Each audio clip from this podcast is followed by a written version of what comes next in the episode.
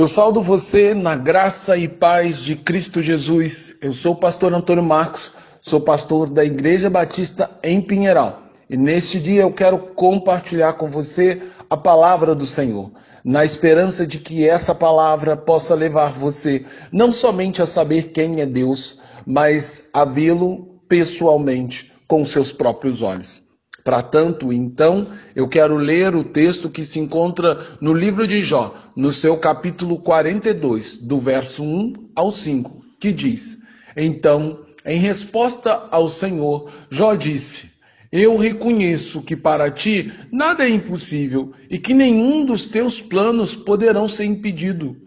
Tu me perguntaste como me atrevi a pôr em dúvida a tua sabedoria, visto que sou ignorante. E eu falei de coisas que eu nem compreendia, coisas que eram maravilhosas demais para mim e que eu não podia entender. Tu me mandastes escutar o que estavas dizendo e responder às tuas perguntas. Antes te conhecia só por ouvir falar, mas agora eu te vejo com os meus olhos, com os meus próprios olhos. Durante o seu longo e árduo período de sofrimento, Jó, servo do Senhor, se perdeu em meio à dor da perda dos seus filhos, que tanto amava, e deixou-se levar pelas palavras de seus três amigos, os quais julgavam que a causa da desgraça que abateu sobre a vida de Jó era algum pecado oculto que ele havia cometido e não havia confessado. Porém, ele permaneceu por muito tempo negando a culpa pela tragédia pessoal que abateu sobre a sua vida e, consequentemente, pela perda de seus filhos. Então, tendo sido tomado de um sentimento de dúvida e pela interrogação que permanecia no seu coração, Jó passou a fazer diversas perguntas a Deus acerca das coisas que não conhecia e nem sequer poderia entender. O Senhor, na sua soberana autoridade e poder, não respondeu a nenhum dos questionamentos e perguntas feitas por Jó, porque, como soberano Criador, não precisa dar satisfação de seus atos a ninguém, a absolutamente ninguém. Assim como Jó, na condição de ser de um ser criado por Deus, não tinha o direito de questionar nenhum dos atos de Deus, pois o Senhor faz tudo como lhe apraz, segundo a perfeição que lhe é natural, de, de que é um verdadeiro parâmetro de justiça para todos aqueles que realmente creem em Deus e gostam da plena comunhão e intimidade com o Senhor.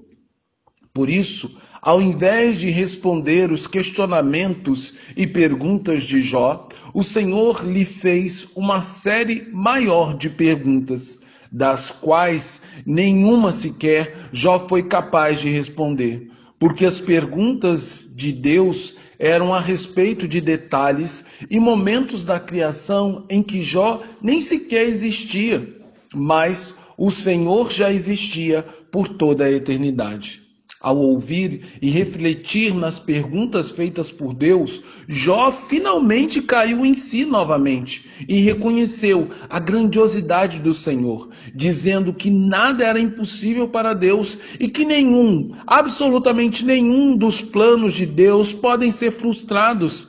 porque por fim, Jó reconheceu na sua completa ignorância tanto as coisas que ele falou como acerca do próprio Deus. Ou seja, Jó não sabia nada do que ele perguntou e não sabia nada acerca do Senhor. Mas agora, depois do sofrimento e a dor que ele passou na sua vida, Jó estava conhecendo a Deus verdadeiramente, como nunca antes havia conhecido, de forma que passou a ter um relacionamento pessoal com o Senhor, enquanto antes o conhecia apenas de ouvir falar. Agora, diante da experiência de dor e sofrimento que ele teve, ele agora tinha um encontro transformador com o próprio Deus. Portanto,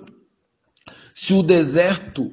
é a sala de aula preferida de Deus para ensinar os seus filhos a obedecer à sua vontade, o sofrimento e a dor são os meios mais eficazes de termos um encontro transformador com Deus. Isto não quer dizer que Deus tem prazer e algum tipo de alegria no nosso sofrimento, mas que o sofrimento e a dor têm a capacidade de despir, de nos despir de nossa hipocrisia, fazendo-nos cair, cair nossas máscaras, até que estejamos completamente despidos de nossos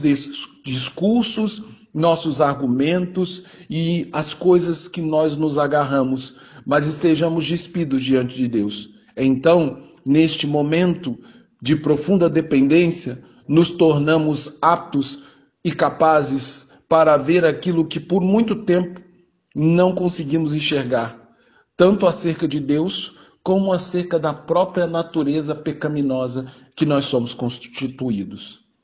Não é correto, então, dizer que a conversão de um indivíduo pode acontecer por causa do sofrimento e a dor. Não há conversão pela dor.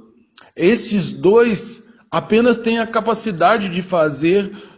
a gente sentir de forma melhor o amor de Deus em nossas vidas. Porque a conversão verdadeira e genuína só é por causa do amor. É somente o amor de Deus que pode converter um coração. Assim, em meio a dor e sofrimento, Jó, além de perceber a grandiosidade e a soberania de Deus, Criador do céu e da terra, também sentiu o quão grande era o amor de Deus por ele.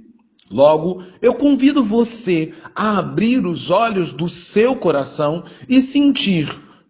com ou sem dor e sofrimento, que Deus te ama e deseja ardentemente perdoar os seus pecados e te, e te dar plena salvação por meio do sacrifício remidor de seu Filho Jesus Cristo na cruz do Calvário, para que então você possa finalmente conhecer a Deus verdadeiramente como um legítimo herdeiro do reino dos céus e alvo constante e contínuo do amor de Deus. Agora que o amor de Deus Pai que a graça salvadora do Deus Filho e que as doces e eternas consolações do Deus Espírito, que elas sejam com todos aqueles que amam a Deus e que se tornaram, mediante a fé, filhos adotivos de Deus. Que ela seja com você, para que hoje, em meio ao sofrimento, à dor ou em meio à alegria, você possa reconhecer que Deus é soberano e que tudo que ele tem planejado para você vai acontecer e que os planos dele não poderão ser frustrados e que você pode confiar no Senhor, porque o Senhor é fiel e poderoso para cumprir todos os planos que um dia ele sonhou para nós. Que Deus abençoe você e que você possa buscar cada vez mais conhecer o Senhor e ter alegria na presença do Senhor. Em nome de Jesus Cristo é que nós assim pedimos nesse dia